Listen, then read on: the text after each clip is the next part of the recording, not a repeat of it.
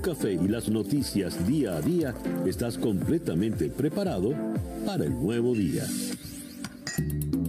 Día a día con César Miguel Rondón. A través de la 107.1 FM si estás en Miami. Y desde cualquier parte del mundo en todas nuestras plataformas digitales. Muy buenos días. Nos amanece ya este jueves 20 de mayo del año 2021 y ya son las 7 en punto de la mañana de este nuevo día. Sintoniza usted día a día desde Miami para el mundo. Día a día lo puede sintonizar usted en la ciudad de Miami por tres emisoras.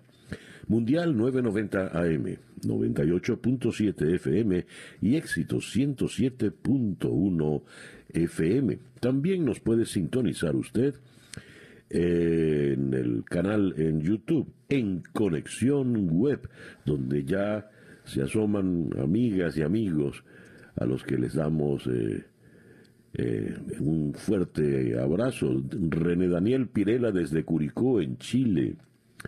José Luis Machado Mujica en Ciudad de México, Xiomara Pacheco en Buenos Aires, Mariela Little en la isla de Margarita, Ángel Miguel Falsone en el Atillo, Caracas, Rocío Cisneros en el Canadá, Esteban Smith, buenos días, saludos, cuídense, el conde de Oripoto, Patricia Alejandra Cáceres en las Islas Vírgenes Británicas, eh, también nos saluda Láser en Acarigua, en los llanos venezolanos. Eh, Paul Enrique en Chile. Candelaria Rivas en el estado Anzuategui.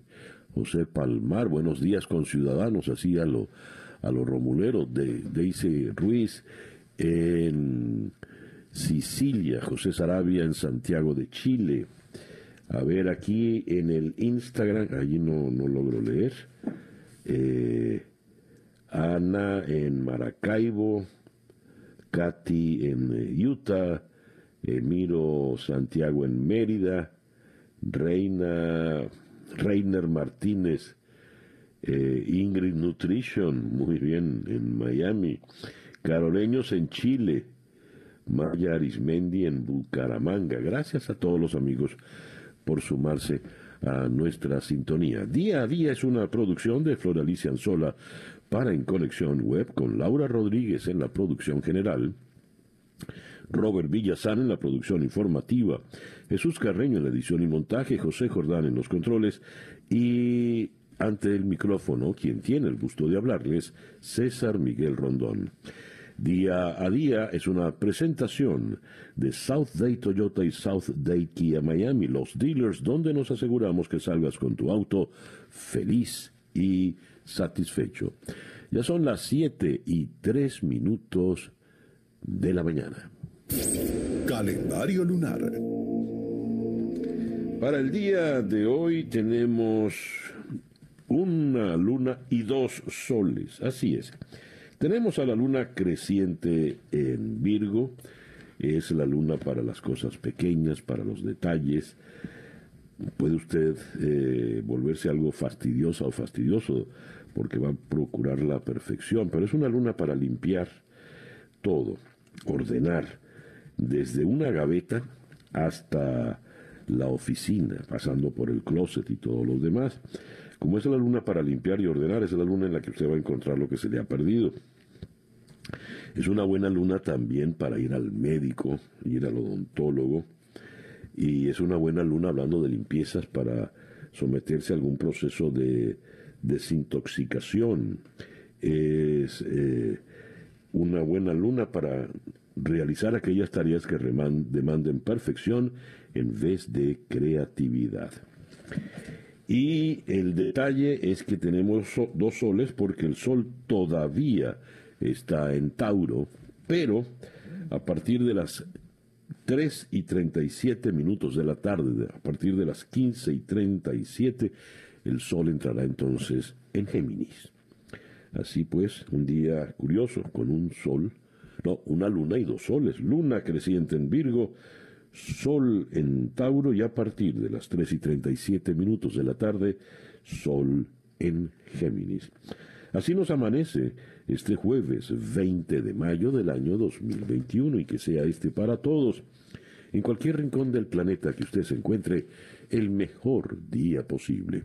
Y a las 7 y 5 minutos de la mañana escuchemos ahora el reporte meteorológico en la voz de Alfredo Finalé. Muy buenos días, Alfredo. Hola, ¿qué tal César? Muy buenos días para ti, muy buenos días para todos los amigos que están en sintonía en este jueves, mayo 20 del 2021.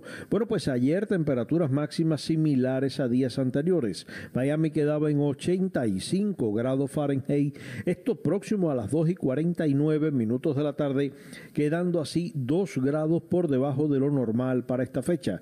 Llegó incluso a 88 grados en sectores de Palm Beach, 80 el área de Broward. Hoy se mantiene la débil influencia anticiclónica dominando el tiempo local. Otro día ventoso con ligero potencial de lluvias en nuestra área. La jornada parcialmente nublada y hoy el potencial de lluvias y tormentas entre un 10 a un 20%. Incluso disminuye aún más a solo un 10% para viernes, sábado, y domingo. Hoy otro día ventoso, se mantiene el viento del este, alcanza en el mar de 20 a 25 nudos, olas de 5 a 7 pies de altura, la bahía con mar picada peligro de resaca en todo el litoral atlántico y por supuesto también precaución para operadores de embarcaciones pequeñas. Máximas temperaturas hoy entre 84 a 87 grados Fahrenheit superiores hacia las localidades de la costa del Golfo. Yo soy Alfredo Finale y les deseo a todos muy buenos días. Muchísimas gracias, Alfredo. Alfredo Finale es el meteorólogo de nuestra emisora hermana Actualidad 1040 AM, acá en la ciudad de Miami. Siete y siete minutos, dice el reloj Capicúa. Esto es día a día. Siete y diez minutos de la mañana acá en día a día. Las noticias de hoy en Estados Unidos. Pues eh, comenzamos evidentemente por el tema del conflicto entre Hamas e Israel.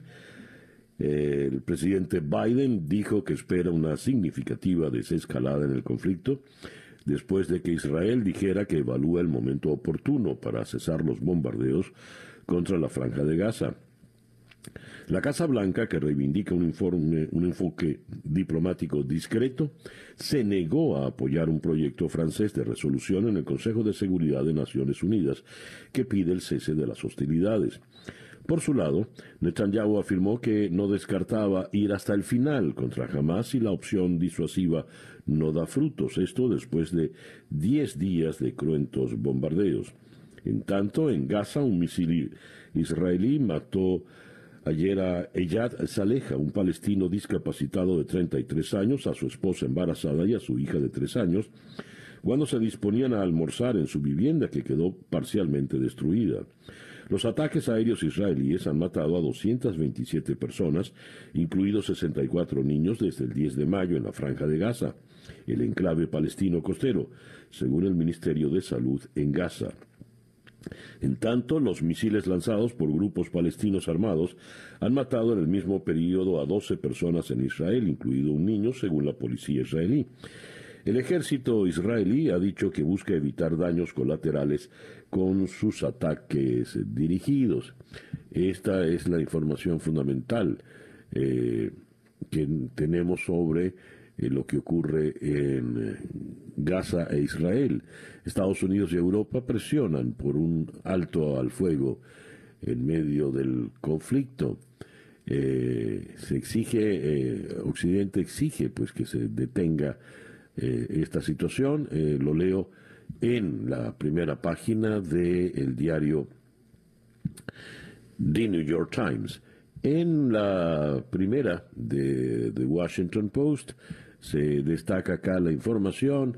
Los líderes del Partido eh, Republicano eh, tratan de, en el Congreso, complicar la designación de la comisión que investigaría el asalto al Capitolio el 6 de enero. La propuesta fue aprobada originalmente ayer, como se esperaba, en la Cámara de Representantes. La Cámara de Representantes de Estados Unidos, de mayoría demócrata, aprobó con la ayuda de 35 republicanos, este es un número importante, la creación de una comisión para investigar el asalto al Capitolio del pasado 6 de enero por un grupo de simpatizantes del expresidente Donald Trump.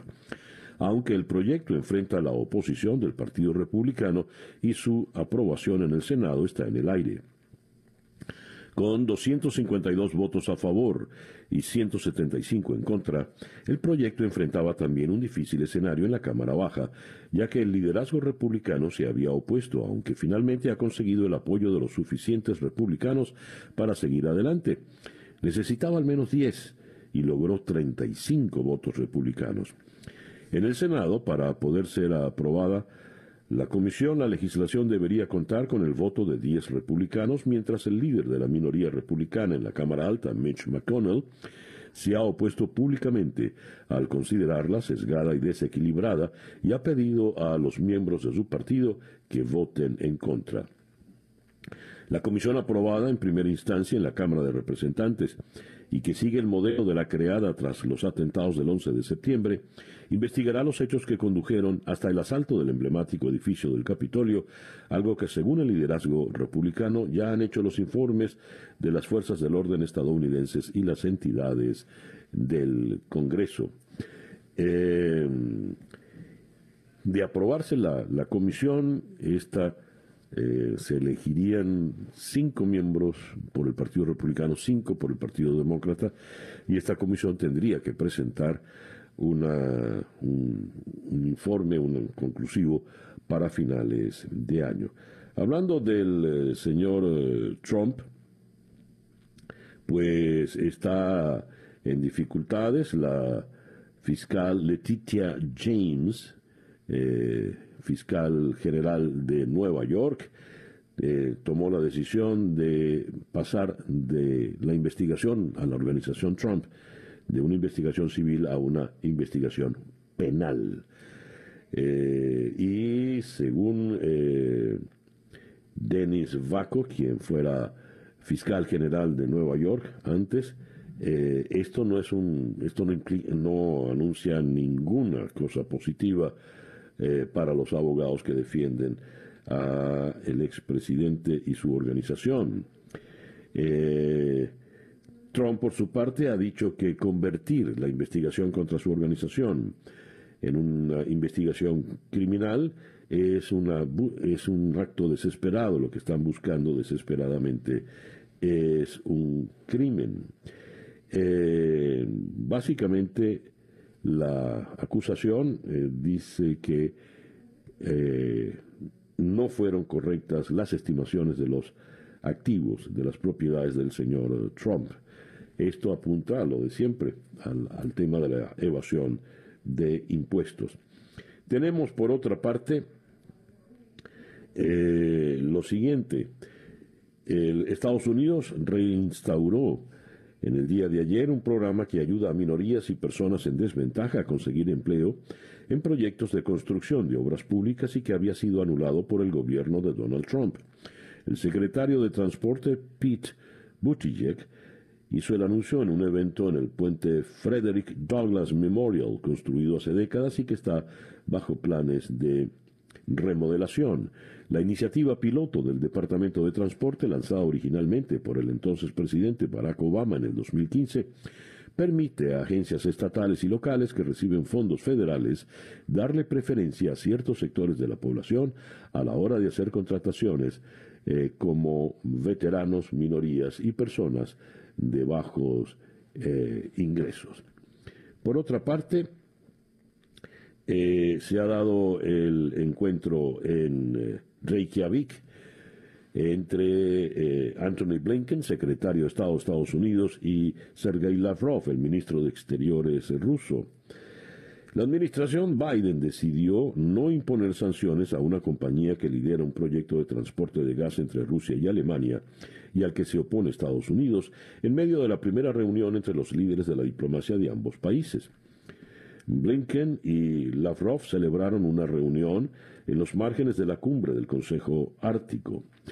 Eh, poco antes de que comenzara la reunión, un anticipo de la esperada cumbre que se espera eh, para el verano entre Joe Biden y Vladimir Putin, Estados Unidos anunció que no impondría las sanciones contra la compañía Nord Stream 2.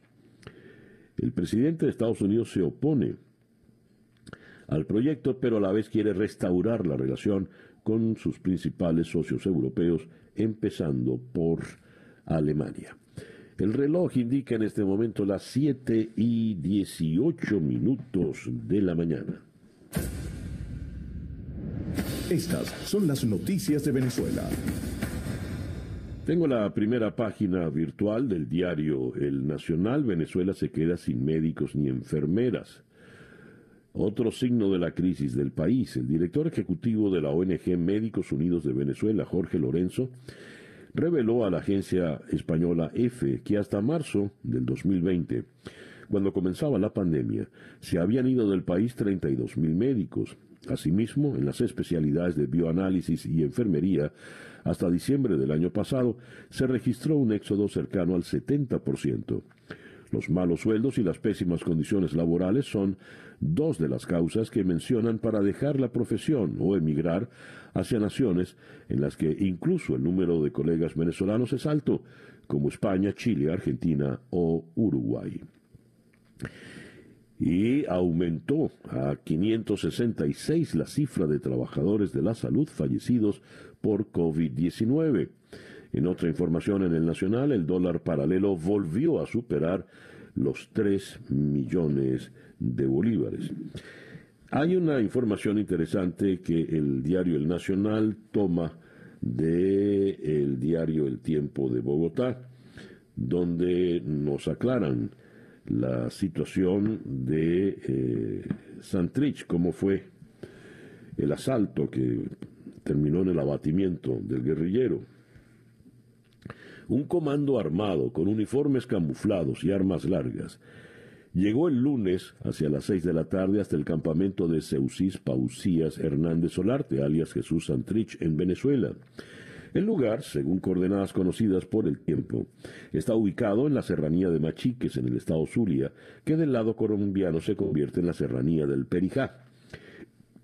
Allí se encontraba, disculpen por favor, desde hace al menos tres meses Santrich, con un anillo de seguridad de cerca de 12 hombres que lo custodiaban, desde que el ex guerrillero decidió moverse de Caracas, donde lo cuidaba el colectivo chavista La Piedrita, con el guiño del régimen.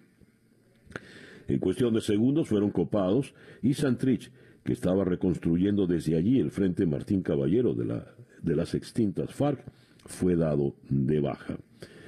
24 horas después del golpe de mano y sin que el gobierno de Nicolás Maduro se hubiera referido al asunto, las autodenominadas disidencias Nueva Marquetalia confirmaron la muerte de Santrich y dieron su propia versión de los hechos. Esto es lo que tenemos hasta ahora.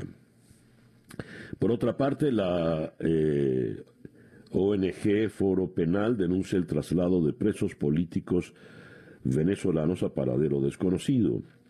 La oposición venezolana dijo que las autoridades comenzaron el traslado de los presos políticos a paraderos desconocidos, una acción que ocurre después de que el gobierno de Nicolás Maduro ordenara que fueran movidos de las sedes militares y de inteligencia en las que estaban eh, detenidos. Empezaron los traslados de una de las sedes de la FAES sin paradero conocido, dijo Adriana Pichardo en un mensaje de Twitter. Pichardo detalló que algunos de los trasladados son los ciudadanos Darío Estrada y Robert Franco, detenidos en diciembre del año pasado acusados de un supuesto complot que impediría la instalación de un nuevo, del nuevo Parlamento de mayoría chavista en enero.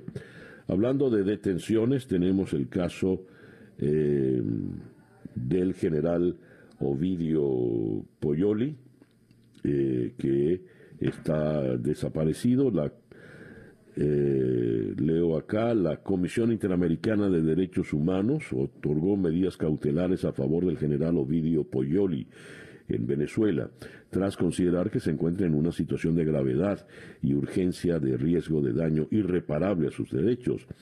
La solicitud indica que Poyoli fue privado de libertad el 26 de abril de este año.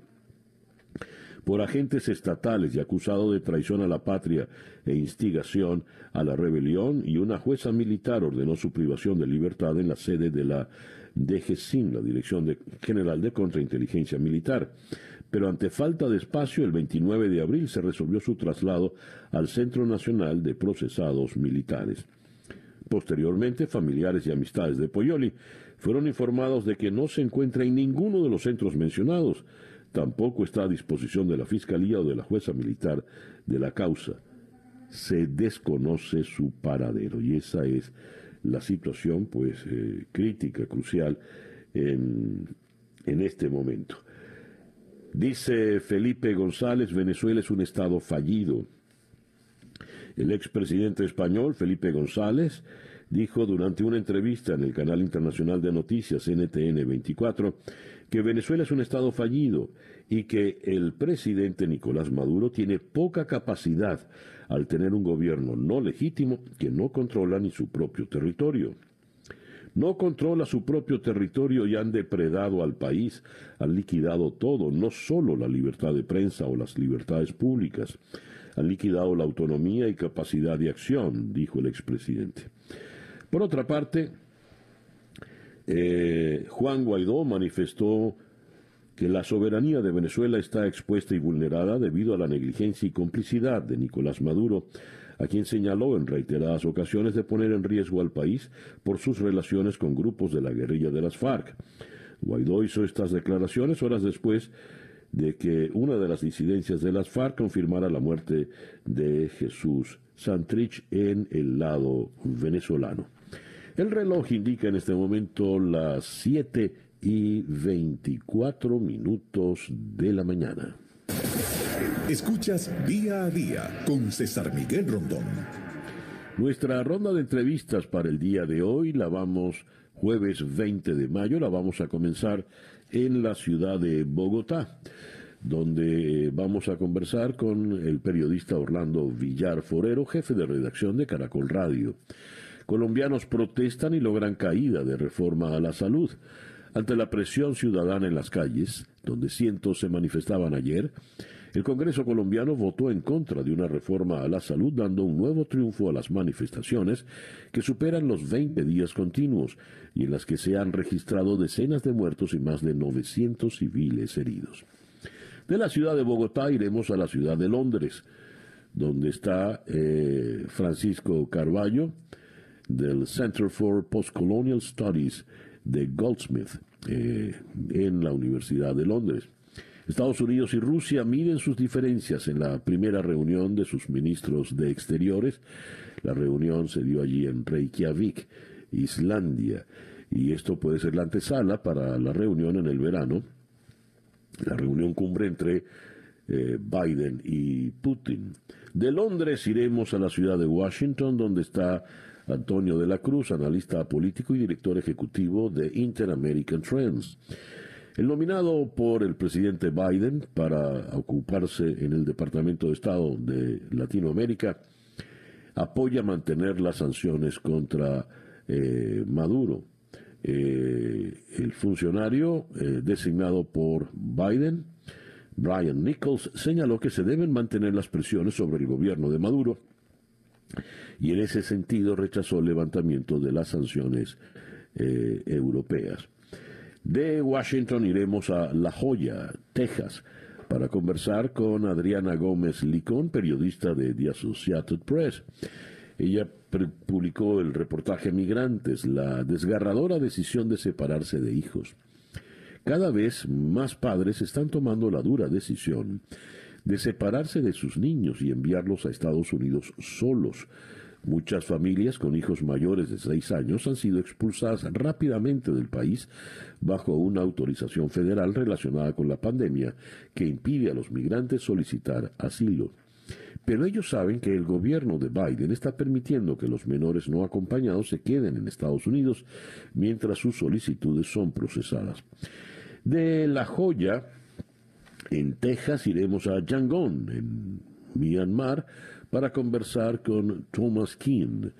El señor Keane es el editor en jefe de Frontier Myanmar y consultor internacional de Crisis Group. El informe de Crisis Group sobre Myanmar, las luchas militares de Myanmar para controlar el campo de batalla virtual.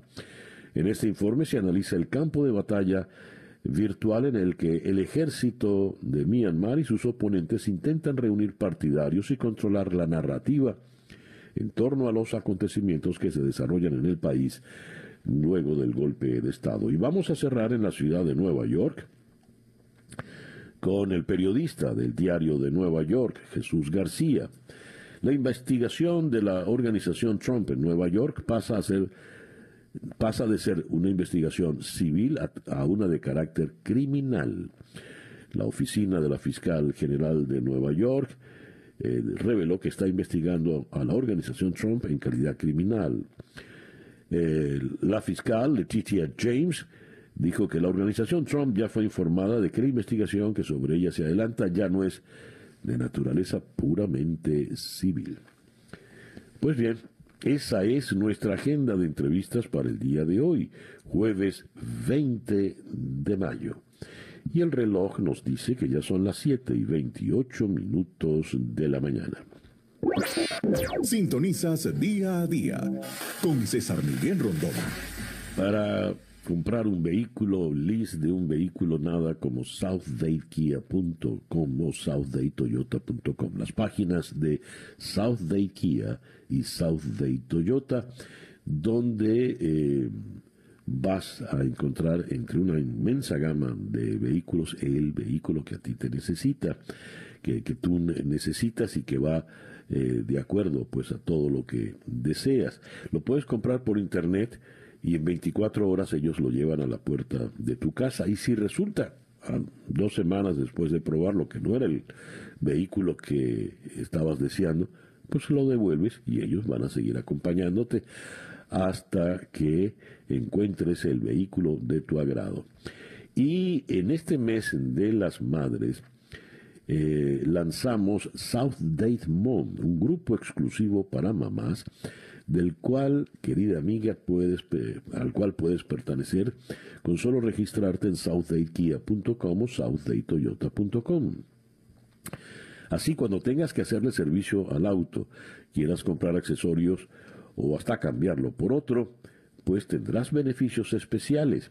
Cada mes tendrás ofertas y ventajas adicionales como recogida y entrega gratis para hacer el servicio de tu automóvil, rifas especiales para todas las mamás que estén en el grupo. Y esto es solo el comienzo.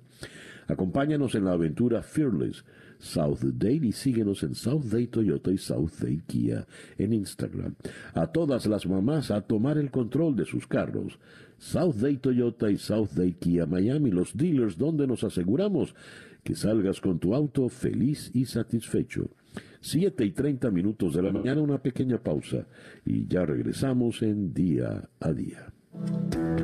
Para estar completamente informado, antes de salir y que usted debe conocer, día a día, con César Miguel Rondón. Escuchas día a día con César Miguel Rondón. 7 y 33 minutos de la mañana. El editorial con César Miguel Rondón. ¿Quién es Brian Nichols? Brian Nichols es un diplomático mm, de Estados Unidos con 30 años de experiencia en relaciones exteriores. Eh, Brian Nichols es el nominado por el presidente Joe Biden como subsecretario de Estado para el hemisferio occidental. Brian Nichols eh, es un diplomático de carrera, Inició sus servicios como embajador en el Perú en 1989 y ha servido además en otros cargos en Colombia, El Salvador y México. Pues bien, compareció ayer ante el Senado y en el Senado pues se sometió a las preguntas de los senadores. El senador demócrata por eh, New Jersey, Bob Menéndez, le preguntó por Venezuela. Creo que tenemos que mantener la presión económica para negociar con un gobierno que ha demostrado que va a utilizar tácticas dilatorias para evitar el avance hacia elecciones libres y justas, respondió eh, Nichols ante la pregunta del senador Menéndez. Nichols apuesta por la cautela a la hora de tratar las relaciones bilaterales con Venezuela y recalcó que la presión a Maduro, según dijo, tampoco ha permitido liberar a los presos políticos o a una prensa libre. En la ronda de preguntas fue cuestionado sobre si la reciente instauración de un nuevo Consejo Electoral en Venezuela y las rondas de conversaciones que el presidente Maduro ha sostenido con sectores de la oposición no serían un camino para que Estados Unidos alivie un poco más el sufrimiento de Venezuela. Nichols explicó que la administración Biden mantiene relaciones con Venezuela bajo presión. Estados Unidos cuenta con una gran ventaja al tratar con Venezuela, pues hay una amplia coalición multilateral que trabaja para promover la democracia en ese país. Es algo que debemos aprovechar de manera agresiva para impulsar al régimen de Maduro hacia unas elecciones libres y justas. Nikos dijo ser consciente del reto de Estados Unidos, del reto que para Estados Unidos representan China, Rusia, Irán y Turquía, los aliados del régimen dictatorial de Nicolás Maduro. Veremos qué logra el señor Nichols. Conoce bien América Latina y tiene una amplia experiencia. El reloj indica en este momento las 7 y 36 minutos de la mañana. El reloj indica en este momento 7 y 41 minutos de la mañana, tiempo para escuchar el coronavirus update en la voz de Juan Camilo Gómez. Muy buenos días, Juan Camilo. Buenos días, César Miguel. Hoy, jueves 20 de mayo, amanecemos con más de 2.3 millones de casos de coronavirus desde que comenzó la pandemia en Florida, que han dejado un total de 36.270 muertos. En cuanto a la vacunación, tenemos hasta ahora 17.6 millones de personas, o mejor, de dosis que han sido administradas. Hay 7.77 personas totalmente vacunadas, que corresponden a 36.2% de nuestra población. Muchísimas gracias, Juan Camilo. Juan Camilo Gómez es nuestro compañero en la emisora hermana Actualidad 1040 AM en la ciudad de Miami. Son las 7 y 42 minutos de la mañana acá en Día a Día. Noticias de Latinoamérica. Panamá cierra sus fronteras terrestres, marítimas y fluviales con Colombia el Gobierno Nacional ha determinado suspender temporalmente el ingreso al territorio nacional por vía terrestre, marítima y fluvial de toda persona proveniente de la frontera con la República de Colombia a partir del 20 de mayo de 2021. El comunicado del gobierno no especifica las razones.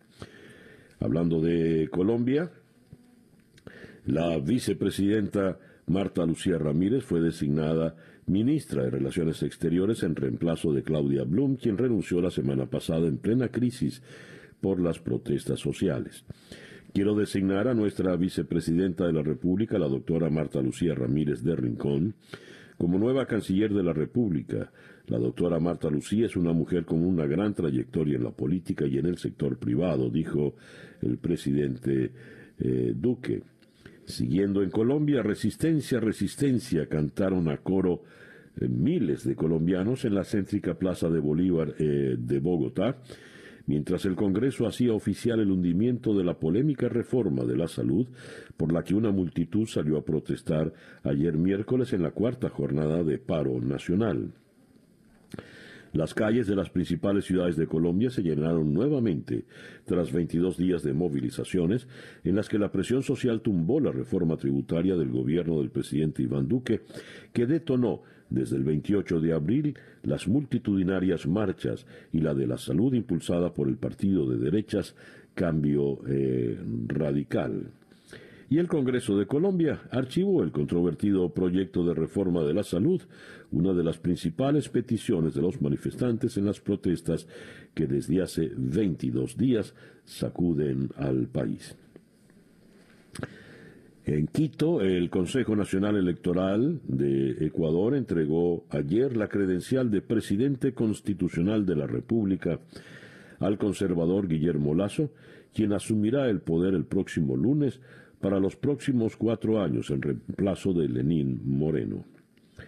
La presidenta del CNE, Diana Atamaint, en una ceremonia efectuada en la sede del organismo, entregó los documentos de acreditación a Lazo y a su vicepresidente Antonio Borrero, quienes vencieron en la segunda vuelta de las elecciones generales del pasado 11 de abril. Brasil y el general Eduardo Pazuelo, ministro de Salud de Brasil, entre mayo de 2020 y el pasado mes de marzo, eximió ayer al presidente Jair Bolsonaro de toda responsabilidad en el combate a la COVID-19 que ya mató a 440 mil brasileños. Pazuelo compareció ante una comisión del Senado que investiga si el descontrol de la pandemia fue una consecuencia de la gestión del gobierno y cayó en varias contradicciones, pero sobre todo defendió al mandatario, al punto de decir que mientras fue ministro, todas las decisiones fueron exclusivamente eh, suyas. Siguiendo en Brasil, siete estados brasileños registran más del 90% de camas y unidades de cuidados intensivos ocupadas, mientras el país supera el umbral de los 441 mil fallecidos a causa de la pandemia. Pernambuco, Paraná, Río Grande del Norte, Ceará, Santa Catarina, Piauí y Sergipe son los siete estados en esta situación, mientras un total de 17 han marcado una tendencia al alza en la ocupación de estas camas para pacientes afectados por el COVID, según la Folha de Sao Paulo. Eh, el ministro de Turismo y Deportes de Argentina, Matías Lamens, destacó que la gestión de la pandemia llevada a cabo por el gobierno de Alberto Fernández eh, en esta gestión, ningún argentino ha muerto por no ser atendido por el sistema sanitario. Si bien descartó una apertura de las fronteras al turismo internacional en el corto plazo. Eh, el reloj nos indica en este momento las 7 y 46 minutos de la mañana. La información del mundo día a día. Siguen ataques contra Gaza y Netanyahu rechaza presión de Biden. Bombardeos lanzados por las Fuerzas Armadas de Israel contra el enclave palestino de Gaza dejaron ocho personas muertas, siete de ellas en los ataques de esta jornada y una octava como consecuencias de las heridas sufridas el día anterior. Pese a la presión internacional, Israel no cesa sus acciones militares que afectan principalmente a la población civil. Entre los fallecidos hay un hombre incapacitado, así como su esposa embarazada y su hijo de tres años, según dijo el Ministerio de Sanidad. El balance total de muertos por ataques israelíes en Gaza asciende a 227 decesos, 64 de ellos niños, desde el inicio de la operación militar el 10 de mayo. Por el lado israelí, han fallecido 12 personas. Si bien el presidente de Estados Unidos, Joe Biden, instó al gobierno israelí a cesar los ataques, el premier Benjamin Netanyahu rechazó esa posibilidad y aseguró que está decidido a seguir adelante. Estoy decidido a continuar esta operación hasta que logre su objetivo, devolver la tranquilidad y la seguridad a los ciudadanos de Israel, cita textual de Netanyahu. Un dirigente de Hamas avanza la posibilidad de un alto al fuego en Gaza en uno o dos días.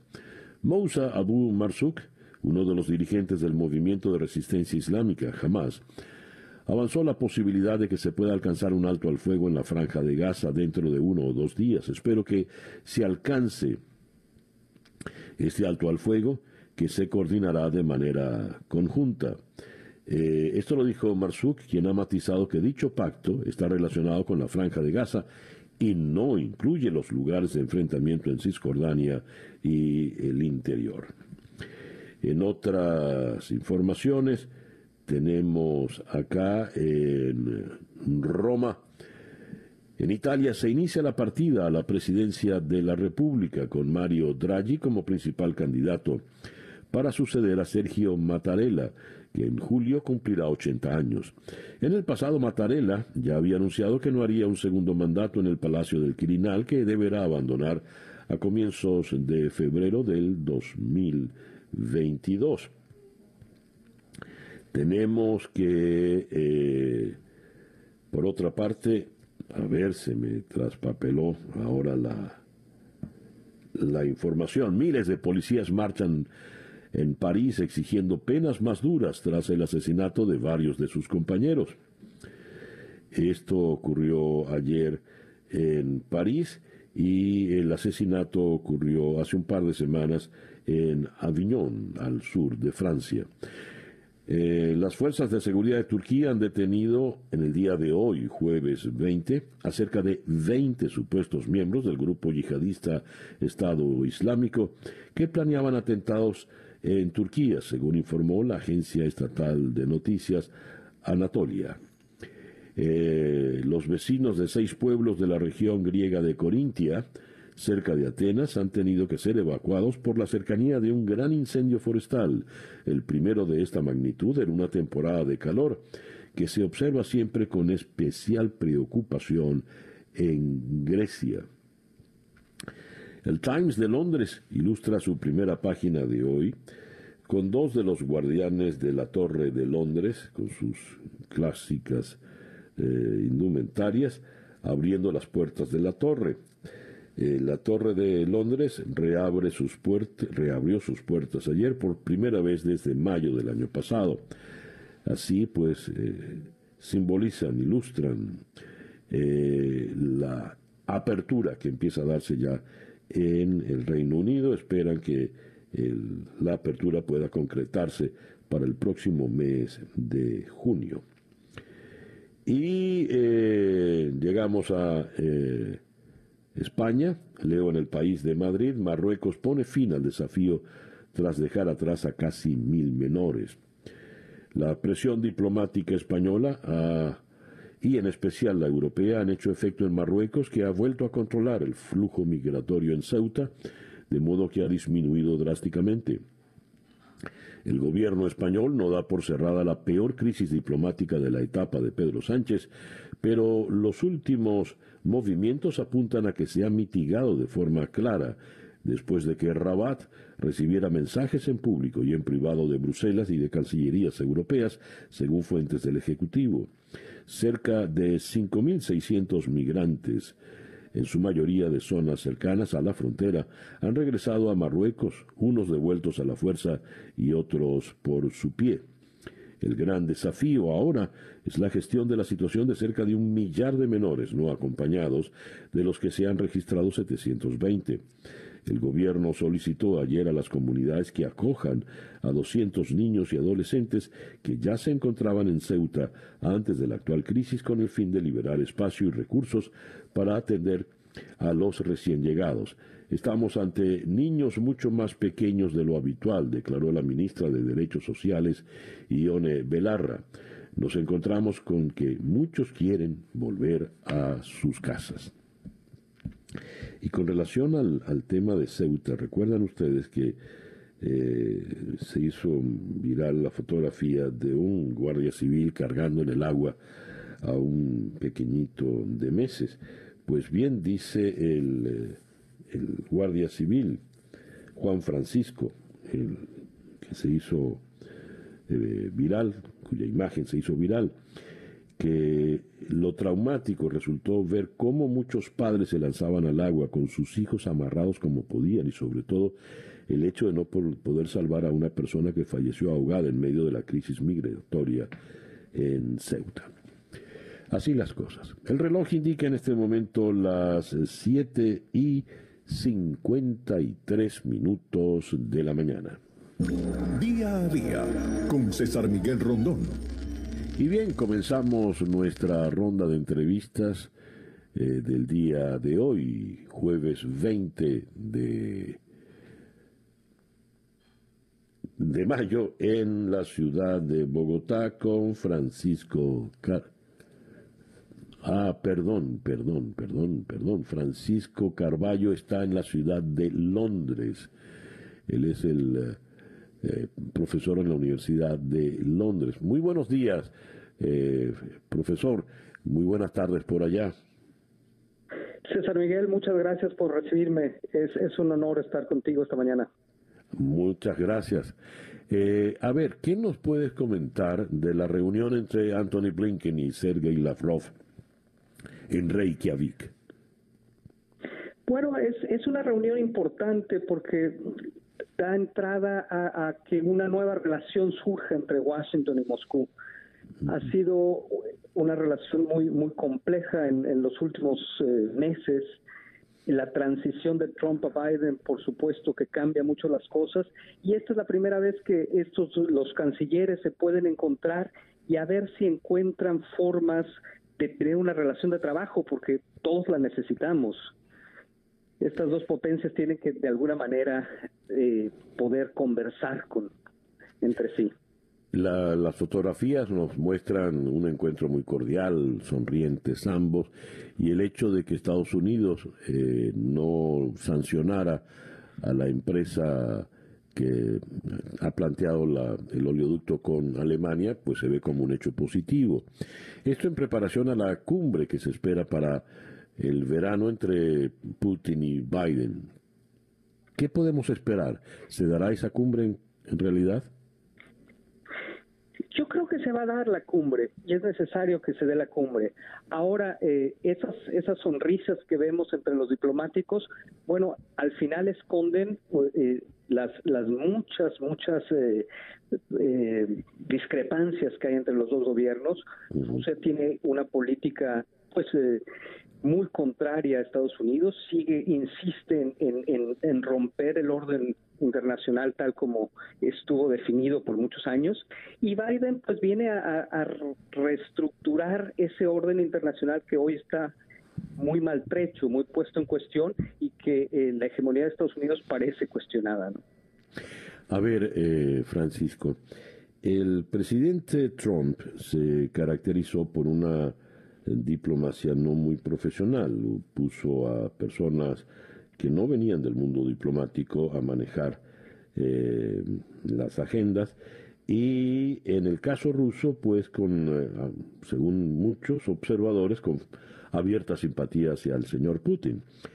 Es el caso contrario del presidente Biden, donde todos los que están manejando eh, la diplomacia desde el Departamento de Estado son expertos, veteranos de muchos años, y la relación ha sido muchísimo más dura, puntualmente en el caso ruso.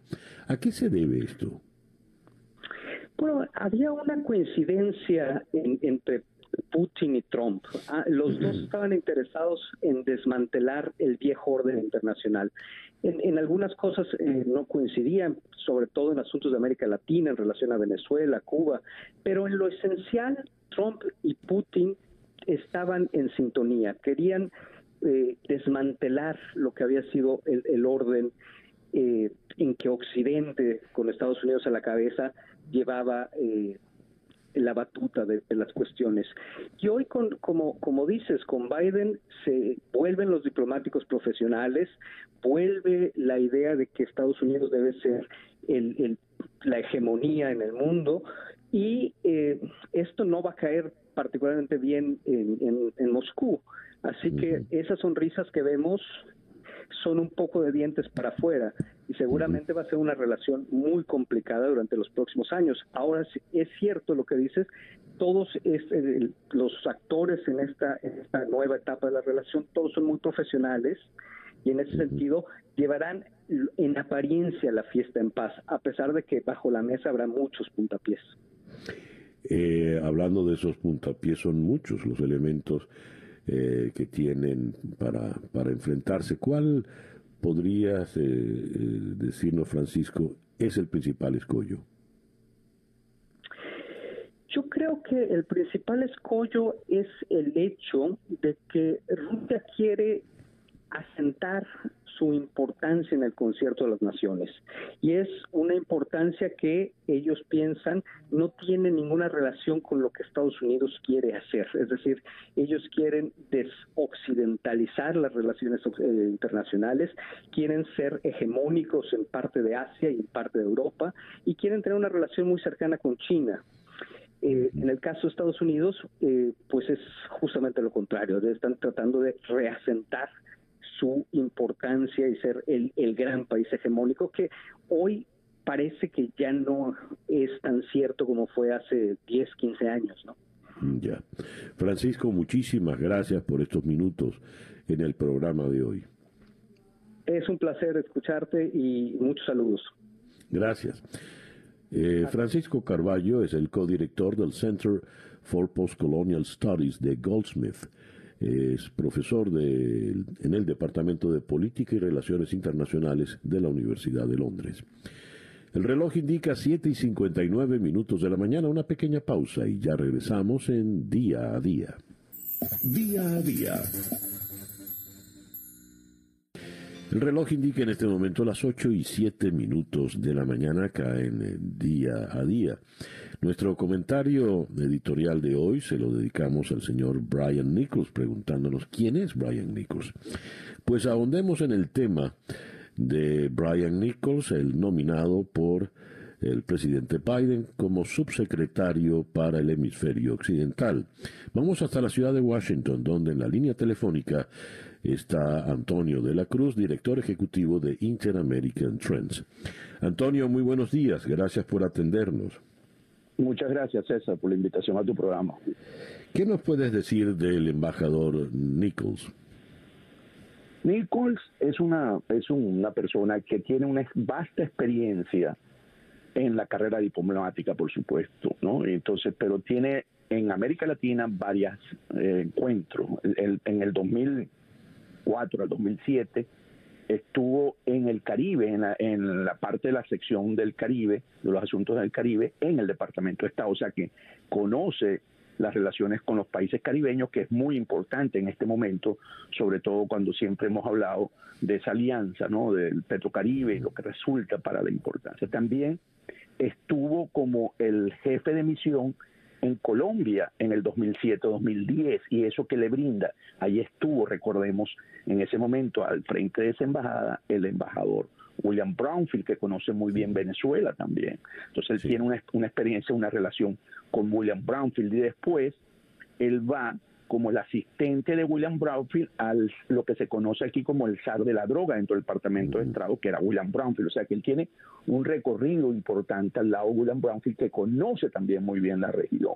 Entonces, y por supuesto, después sí entramos y lo encontramos que está como asesor y está en Zimbabue y también estuvo embajador en Perú. O sea, es un, es un diplomático de carrera que conoce muy bien la región, que no es fácil mm, meter el strike, o sea, porque él sabe cómo se mueve y tiene relaciones que él cultivó y creo que una de las más importantes es la de William Brownfield. Antonio, eh, en la comparecencia ayer en eh, el comité del Senado ah, respondió preguntas del senador de New Jersey, el demócrata Bob Menéndez, a propósito del caso venezolano y, se, y es partidario de mantener eh, todas las, las sanciones, especialmente las económicas. Para muchos, el cambio de administración de Trump a Biden significaría un cambio en estrategia hacia Venezuela. Sin embargo, por lo visto, continúa todo muy parecido. Hasta James Story sigue siendo el embajador designado. Me gustaría tu opinión al respecto. Sí, en ese sentido, eh, ¿qué vemos? Vemos una política exterior para Venezuela por parte de la administración Biden que mantiene las sanciones, que fue lo que encontraron cuando llegaron y que además empezaron con el presidente Barack Obama. O sea, para ellos esa política la emplearon cuando estaba Barack Obama. No en las comerciales, pero sí tenían en las personales. Entonces, ellos entienden que ese, eh, como le llaman, ese, esa, esas herramientas esa caja de herramientas le permite generar la presión suficiente para poder llevar al régimen de Maduro a llegar a una liberación de los presos políticos, unas elecciones libres y justas y permitir la libertad de prensa. Ese es el mecanismo que ellos ven como posible y lo siguen manteniendo. O sea que en eso coincide que podríamos decir que es una política bipartidista en, por este momento. Entonces él mantiene lo que se conoce el, el, el, stick, ¿no? entre la zanahoria y el, stick. Él mantiene el stick porque considera que puede lograr los resultados, sobre todo en este momento donde está planteado el Acuerdo Nacional de Salvación. y a propósito de ese Acuerdo Nacional de Salvación que ha contado con la buena pro de, de Estados Unidos, sobre todo pareciera que el que el que hizo el anuncio fue James Story, no Juan Guaidó. Eh, pero es una tremendura tu no, bueno. Eh, nuestros oyentes saben. Eh, ¿Cuál es la viabilidad de este acuerdo en ese contexto donde se dice siguen las sanciones? Ok, Aquí básicamente lo que se busca es el, coincidir con la multilateral que nos han dicho, ¿no? Aquí la administración de Joe Biden. Entonces, aquí es poder llevar a la Unión Europea y a los aliados a coincidir en que la mejor solución para Venezuela en este momento es ir por el Acuerdo Nacional de Salvación, que podríamos llegar a un resultado que favorezca ambas partes y que está liderizado por Noruega y que podamos coincidir los venezolanos en esa salida. Pienso que en ese sentido eh, Nichols va a jugar un rol importante, porque además recordemos que Nichols es escogido por el secretario Antino Blinken para ese cargo, o sea que maneja también una relación muy buena y recordemos que Anthony Blinken, cuando se fue también para poder ser ratificado por el Congreso, dijo que Maduro era un dictador brutal.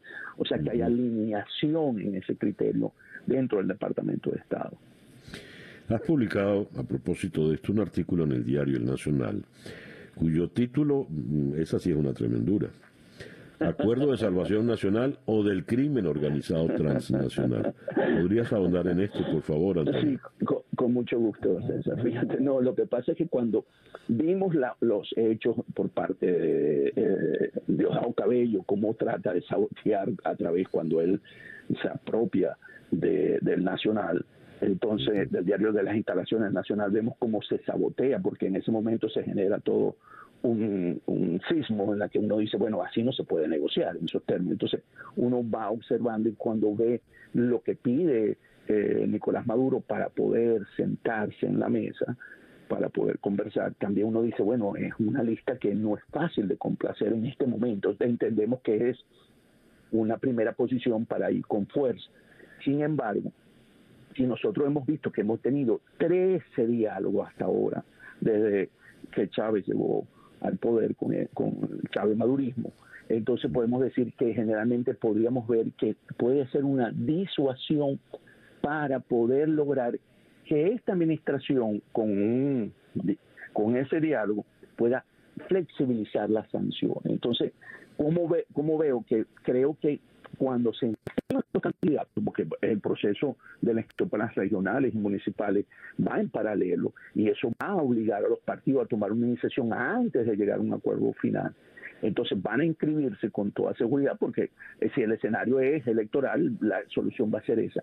Yo creo que el régimen en agosto, cuando termina ya todo ese proceso, le va a dar una patada a la mesa y eso va a generar un conflicto interno dentro de la oposición que va a ser muy difícil entre los que quieran abstenerse y los que van a participar, porque los inscritos va a ser difícil convencerlos de que no es la vía, porque han, han, gastado ya y han invertido un capital político que no van a querer. Entonces ahí realmente yo creo que tenemos que ir con mucha firmeza a esa negociación alertando estas situaciones que pudiesen ocurrir.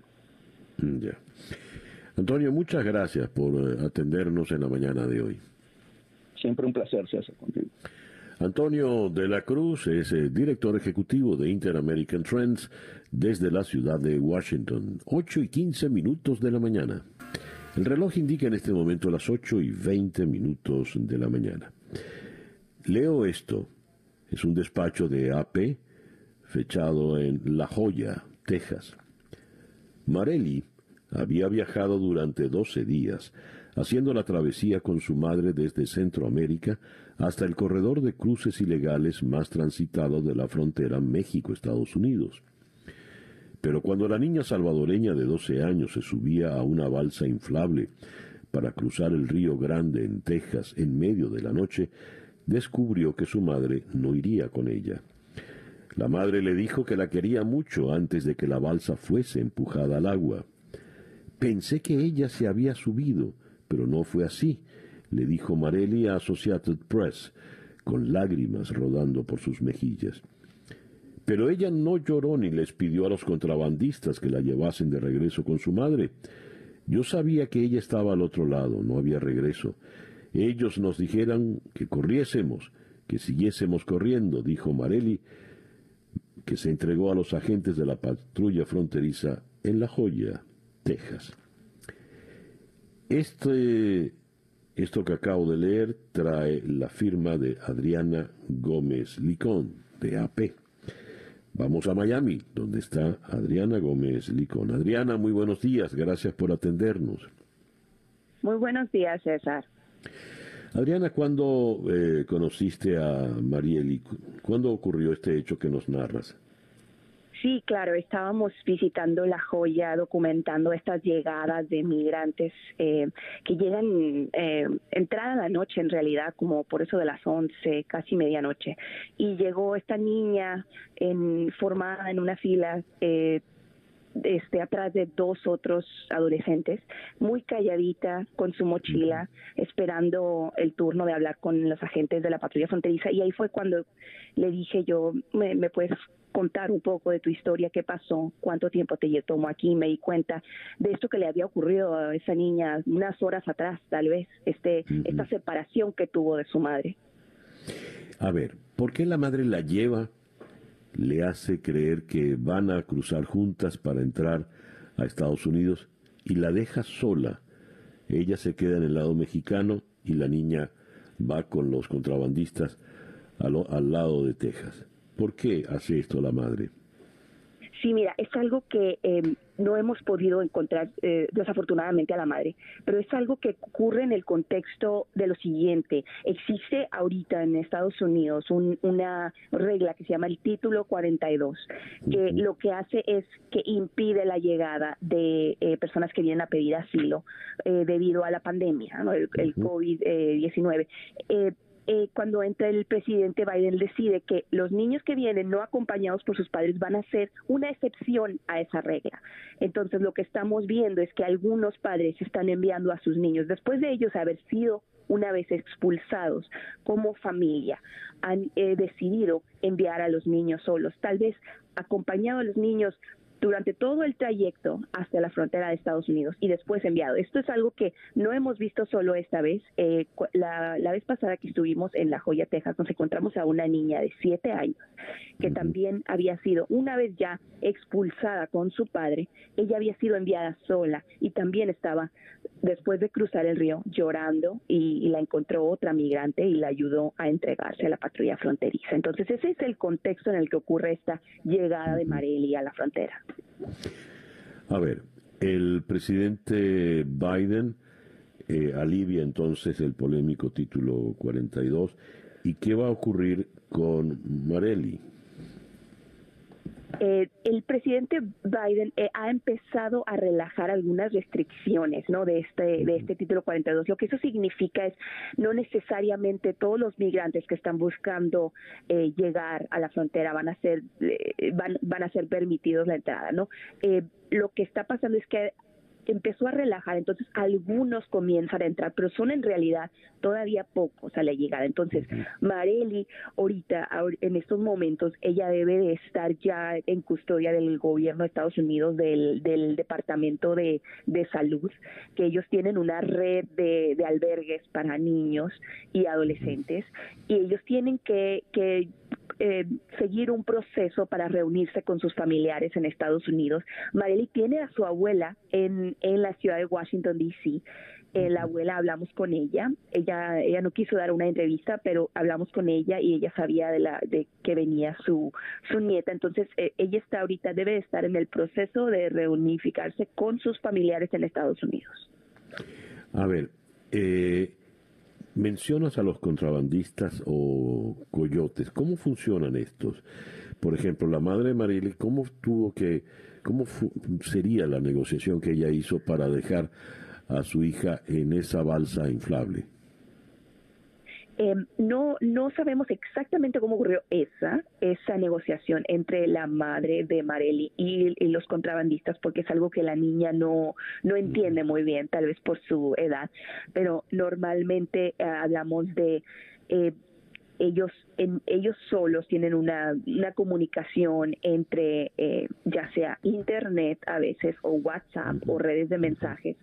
Ellos eh, a veces que les dicen dónde estar, llegan autobuses, les pagan alguna alguna cantidad que depende de los servicios. Por ejemplo, a veces incluye la llegada hasta la frontera, a veces solo incluye la, el cruce del río y eso ya es un poco menos. Entonces, a veces hay unos que no quieren entregarse a la patrulla fronteriza y tienen que pagar también el recorrido una vez llegando para digamos, huir de la patrulla fronteriza y llegar al otro lado de donde hay una una especie de checkpoint de la patrulla fronteriza en, entrada ya a la frontera. Entonces, todo depende de esto, pero sí, sí, sí hay una serie de servicios ¿no? que depende de, de lo que ellos contraten. Adriana, eh, ¿tienes idea más o menos aproximada de los costos, de los precios y cómo se paga? Sí, em, nos han hablado, eh, bueno, por ejemplo, otro padre que, que vimos que envió a su hijo eh, a la frontera, él nos habló de, de un cruce, un cruce sencillo, de solo entregarse, digamos, un lado del río y ser cruzado era de 150 dólares por persona.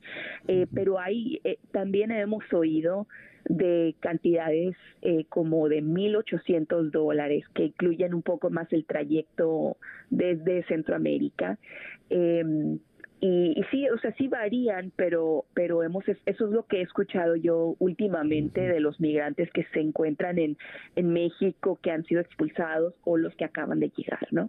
Y ese es, es un tema que a veces a los migrantes no les gusta mucho platicar por, por el miedo, digamos, a, a, estos, eh, a estos sujetos, ¿no? A los traficantes.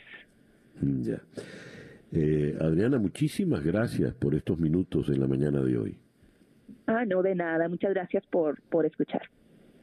Adriana Gómez Licón es periodista de Associated Press. Nos habló desde Miami, aunque el reportaje al que hacíamos alusión fue escrito en La Joya, Texas. El reloj indica 8 y 28 minutos, Capicúa. Hacemos una pequeña pausa y ya regresamos en día a día. Sintonizas día a día con César Miguel Rondón. El reloj indica 8 y 35 minutos de la mañana acá en día a día y de la ciudad de Miami. Cruzamos ahora, vamos a las antípodas del planeta, cruzamos el Pacífico, llegamos a Yangon en Myanmar, donde en la línea telefónica está el señor Thomas Kien, editor en jefe de Frontier Myanmar y consultor eh, sobre Myanmar de International Crisis Group. Mr. King, good morning. Thank you very much for being with us today. Yes, thank you for having me. It's lovely to, to talking with you today. I said uh, good morning, but I think you are ending the day. Is that right? That's right. That's right. It's about 7 p.m. in the evening here in Yangon, and it's still it's it's the, the height of hot season, so it's incredibly hot here at the moment. Dice que eh, sí, allá son las 7 y 20 de la mañana, de la noche, ha terminado el día, están en, una temporada muy, muy calurosa. El International Crisis Group eh, publicó el pasado martes, antier, un reporte donde eh, hablaba de cómo la Internet se ha convertido en un, en un campo de batalla virtual. La Junta Militar está limitando el acceso a Internet para así eh, sacar, eh, aplastar a la disidencia, a la oposición que trata de organizarse por estas redes. Um, Mr. Uh, Kian, I just read a report in ABC News about how uh, the military rulers in Myanmar are uh, seeking to limit access to the internet to only whitelisted sites to quash widespread opposition to their seizure of power. Uh, what's the situation with the internet, the virtual battlefield right now in Myanmar? ¿Cuál es la situación actual con este eh, campo de batalla virtual? Please, Mr. Kim. Sure.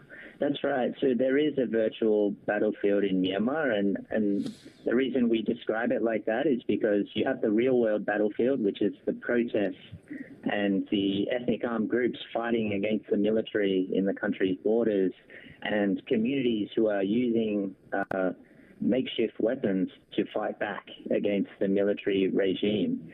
But you also have the fight that is going on online on the internet between the military and the uh, different forces in society who are opposed to the military. Dice el señor King que es, es cierto, es, eh, el Internet se ha convertido en un campo de batalla virtual. Para la Junta Militar trata de eliminar acá todas las voces disidentes porque eh, el Internet es fundamental para todos los que se manifiestan en contra. What is the use of these uh, um, of the opposition to the military rulers? What uh, what they do through uh, internet? Because I just read that, for instance, Facebook is very uh, powerful for them to call for uh, rallies and, and manifestations. Is that right?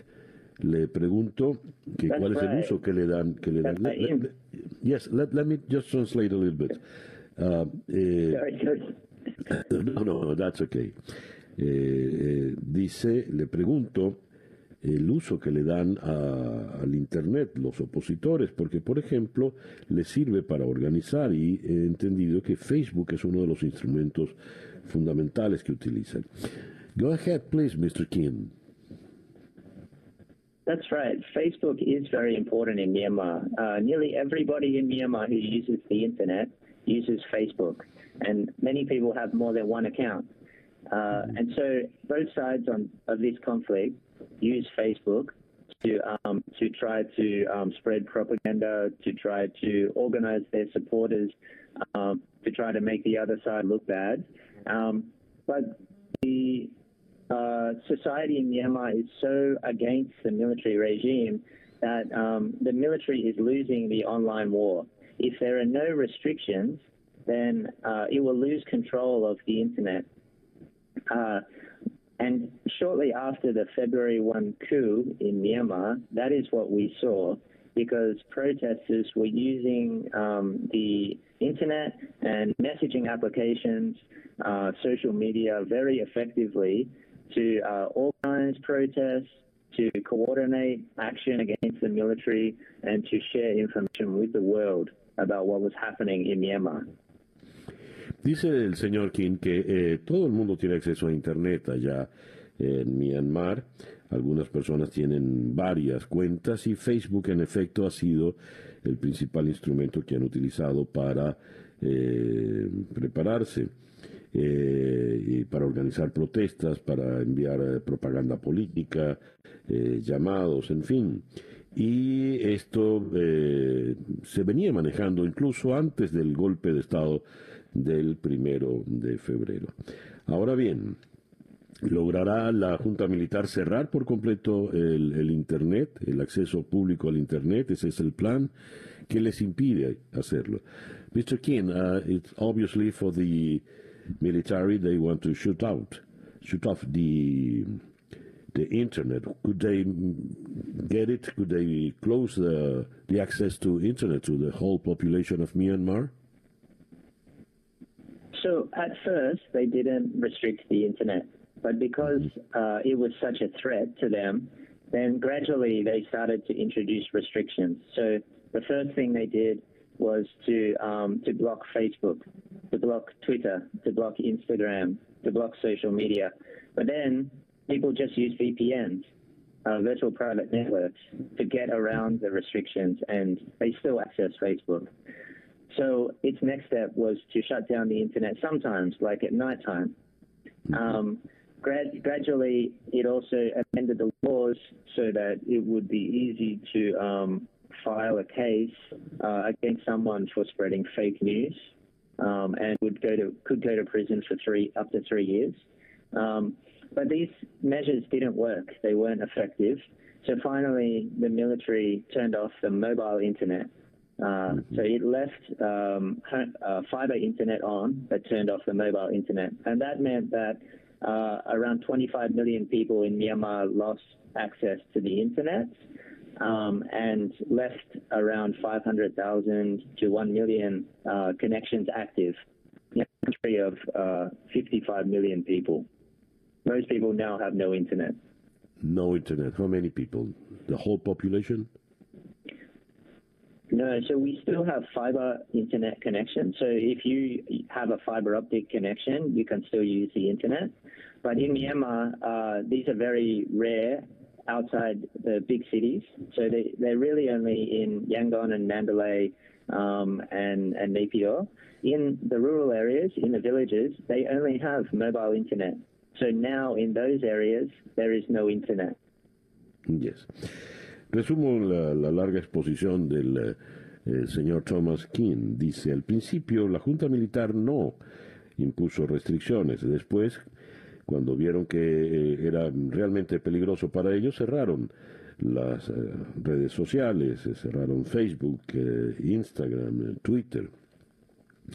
Y luego cerraron por completo el Internet. Entonces, la población procuró eh, vía VPN poder mantener la comunicación. De repente terminan afectados 25 millones de ciudadanos en, Myanmar.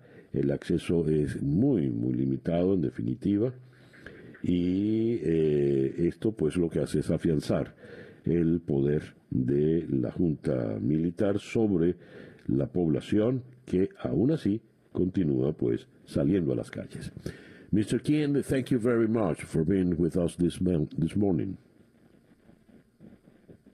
Thank you very much for having me. It's been great to talk to you.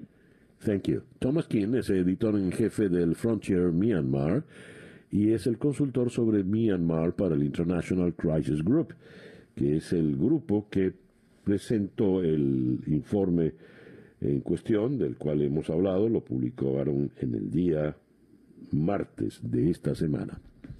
8 y 44 minutos de la mañana acá en día a día. El reloj indica 8 y 48 minutos de la mañana. La fiscal general del estado de Nueva York, la señora Letitia James, ha decidido que la investigación contra la organización Trump en Nueva York pasa de ser solo civil a tener ahora carácter criminal, a lo cual ha reaccionado el expresidente diciendo que esto es una cacería de brujas. Vamos hasta Nueva York, donde en la línea telefónica está el periodista de El Diario de Nueva York, Jesús García. Jesús, muy buenos días. César Miguel, muy buenos días, gracias por la llamada. A ti por atenderla, Jesús. A ver, ¿cómo avanza ahora la investigación? ¿Por qué pasa de ser meramente civil ahora a ser criminal? Eh, bueno, aquí hay que establecer dos cosas. Hay dos investigaciones abiertas contra el expresidente Donald Trump y, bueno, no directamente contra él, sino su organización eh, empresarial, la organización Trump. Eh, que lo puede implicar a él. O sea, es, eso es importante celebrar eso. Uno es lo que bien mencionas de Leticia James, que bueno, estaba haciendo una investigación civil por uso indebido de recursos, aumento de valor de propiedades y empresas en dos años, en una investigación que lleva dos años, también el desvío de fondos eh, para la caridad, por ejemplo, un caso muy importante que hubo sobre recaudación de fondos para niños con cáncer y el dinero no fue directamente a este, a este hecho. Eh, y luego está la investigación del distrito, del fiscal de distrito de Manhattan, que es Cyrus Vance. Y ese es uno de los más interesantes porque esta no se había establecido exactamente hacia dónde se estaba tomando curso. Y eso tomó una fuerza cuando la Corte Suprema permite a este fiscal revisar los reportes de impuestos y financieros del presidente Donald Trump, lo cual pues había él negado a acceder. Hubo una gran batalla legal durante casi dos años que llegó a la Corte Suprema, tomó una decisión, volvió a llegar a los a las cortes de cortes menores, cortes de apelaciones y luego volvió a la Corte Suprema cuando ya se ordenó que el fiscal pudiera revisar. El que está investigando está investigando fondos irregulares, de dónde viene ese dinero, fraude fiscal, dinero, si está, si recibió el expresidente dinero de gobiernos extranjeros que pudo haber violado alguna de las leyes que prohíben esto para empresarios estadounidenses. Y bueno, aquí la clave es que el exabogado de personal del presidente Donald Trump, Michael Cohen, es uno de los eh, testigos clave. Y ha estado, ahorita parece, ya son casi 10 sesiones que ha estado eh, dando testimonio sobre cómo fueron las operaciones financieras de la organización Trump. Ahora bien, eh, Leticia James había iniciado una investigación civil porque no había elementos justamente para, para orientarla a un, a un sistema, a un tema criminal, digamos, penal. Sin embargo, con lo que logra, al, logra Cyrus Vance, se integra la investigación, que es justamente por eso se cambia el estatus, porque integran la investigación. Es una investigación ahora conjunta entre las dos fiscalías. Entonces, el resultado va a llevar justamente algún tipo de acusación. Eso no significa necesariamente, y eso sí podemos adelantarlo, que, no, que, que hay una acusación directa eh, de entrada contra el expresidente, porque hay otros personajes que están en juego. ¿Por qué? El eh, la investigación cumple un periodo corto, como de dos, tres años máximo, cuando el presidente estaba en la Casa Blanca. Durante ese periodo el presidente, digamos, había renunciado a ser parte de la operación de la organización. Entonces estaban al frente su hijo Donald Trump Jr. y Eric Trump. Ivanka no estaba porque ella estaba como asesora en la Casa Blanca. Sin embargo, ella obtuvo beneficios de la empresa y entonces ahí hay como un, un mix que no está todavía muy claro. ¿Quiénes podrían estar mucho más implicados o, enfrentar mayores problemas? Por ejemplo, el CFO, que es el que, es que maneja todas las finanzas de la organización, que salen Weiselberg, que es uno de los, de los personajes a los que más se ha enfocado. Entonces, digamos, esa es la ruta que sigue. Exfiscales eh, en Nueva York señalan que definitivamente esta no es, este cambio de estatus en la investigación definitivamente no es ninguna buena señal, porque cuando los fiscales, después de que han avanzado durante casi dos años en un tema civil, no hay, digamos, ninguna acusación formal en un tema civil y cambian sorpresivamente sin dar detalles a un tema penal, es porque tienen eh, suficientes datos, e información para generar un caso, digamos, robusto. Ya. Jesús, ¿qué puede ocurrir con el, eh, las empresas de Trump? Bueno, eh, ahorita, por ejemplo, una de las cosas que les estaba enfocando Leticia James es que eh, estaba enfocado en la Fundación Trump. La Fundación Trump tuvo que cerrar cerró hace casi dos años, justamente por este escándalo que hubo por el tema de los niños con cáncer y otros elementos.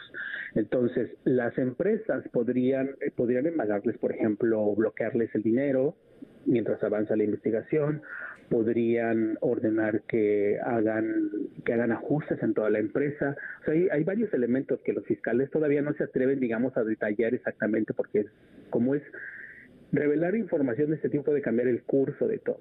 Entonces, eh, pero en definitiva no es una buena noticia para la organización, organización Trump y seamos también de algún modo honestos, como, lo, como lo referí, eh, no necesariamente el expresidente podría ser, digamos, acusado directamente de algo, aunque sí su familia. Entonces, y él, bueno, como bien señalas, ya ha señalado que esto es como una cacería de brujas, lo cual va mucho más allá de que sea solamente un tema político. Cabe recordar que Leticia James sí ha sido uno de los personajes de las fiscales más fuertes y más importantes durante el gobierno del presidente Trump, porque ella hizo batalla frente, por ejemplo, en varios temas, sobre todo migratorios, y logró parar varias cosas. Entonces ella sí está como muy decidida a avanzar en este proceso. Jesús, muchísimas gracias pues por atendernos en la mañana de hoy. Gracias, César Miguel. Muy buen día. Jesús García es periodista de El Diario de Nueva York, desde la ciudad de Nueva York. Y el reloj nos dice que ya hay que despedir porque son las 8 y 55 minutos de la mañana. Día a día es una presentación de South Day Toyota y South Day Kia Miami, los dealers donde nos aseguramos que salgas con tu auto feliz y satisfecho. Día a día es una producción de Floralicia Anzola para En Conexión Web con Laura Rodríguez en la producción general, Robert Villazán en la producción informativa, Jesús Carreño en la edición y montaje, José Jordán en los controles y ante el micrófono quien tuvo el gusto de hablarles, César Miguel Rondón.